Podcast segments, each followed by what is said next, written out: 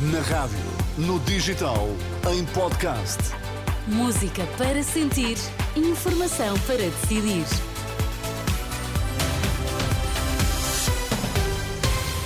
À hora certa, atualizamos toda a informação aqui na Renascença. Começamos pelos títulos em destaque nesta edição das quatro.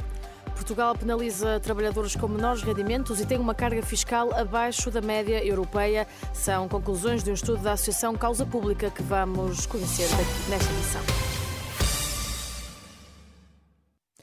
O sistema fiscal português penaliza os trabalhadores com menores rendimentos e são os impostos indiretos que mais prejudicam as contas das famílias. A conclusão surge do estudo Fiscalidade em Portugal da Associação Causa Pública.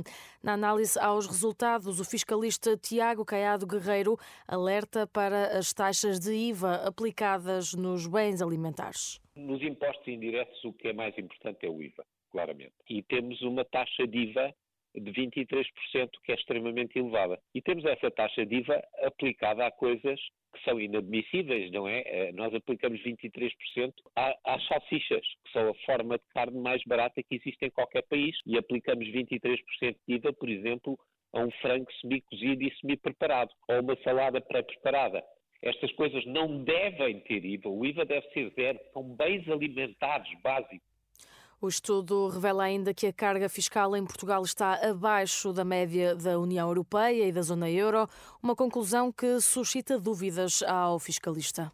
Acho que nós temos uma carga fiscal mais elevada até que a União Europeia, mas escamoteamos isso com imensas taxas, que são, na verdade, impostos uh, multifacetados e que não aparecem nas estatísticas. Porque é impossível, não é? Nós temos grande parte do nosso rendimento disponível retirado e nem, e nem sabemos se destino é que eles fazem com ele, pelo menos eu não percebo como é que se pode gastar uma porcentagem tão grande do PIB e ter serviços públicos tão maus, uma saúde tão má, uma educação tão má, o fiscalista Tiago Caiado Guerreiro, em declarações ao jornalista Alexandre Abrantes Neves, neste dia em que é conhecido o estudo Fiscalidade em Portugal da Associação Causa Pública. Uma embarcação de pesca afundou-se esta noite a cerca de 12 milhas a sul da ilha do Faial, nos Açores. Os quatro tripulantes foram resgatados com vida, como indicou a agência Luz, o capitão do Porto. A embarcação registada na ilha de São Miguel terá sido surpreendida pela ondulação e pelo vento forte que se fazia sentir no local.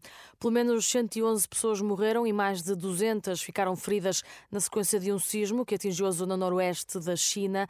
O abalo de magnitude 6.1 na escala de Richter ocorreu a uma profundidade de 35 quilómetros. O tremor de terra provocou danos em dezenas de habitações e estradas.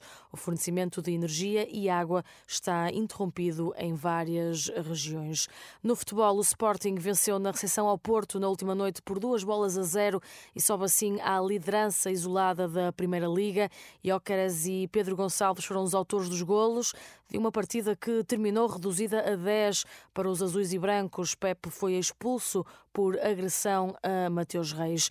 No final do encontro, o técnico Ruben Amorim admite que o Sporting soube ser agressivo. Eu acho que percebemos muito bem o que, o que o Porto ia fazer, controlámos bem, não fomos muito bons mesmo assim nas saídas. Houve, houve certas saídas na primeira parte onde tínhamos um, o pote completamente sozinho e tivemos alguma dificuldade de, de encontrar esses espaços.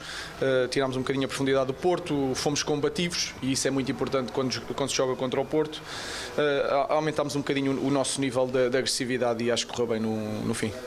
Do lado do Porto, o treinador Sérgio Conceição admite que a equipa precisa fazer mais e melhor. Eu não me quero assentar nada na arbitragem, nós perdemos hoje, o Sporting marcou dois golos, ganhou, parabéns ao Sporting, cabe-nos a nós no resto do campeonato fazer mais e melhor para chegarmos a mais e sermos campeões como nós queremos e acreditamos que vamos ser.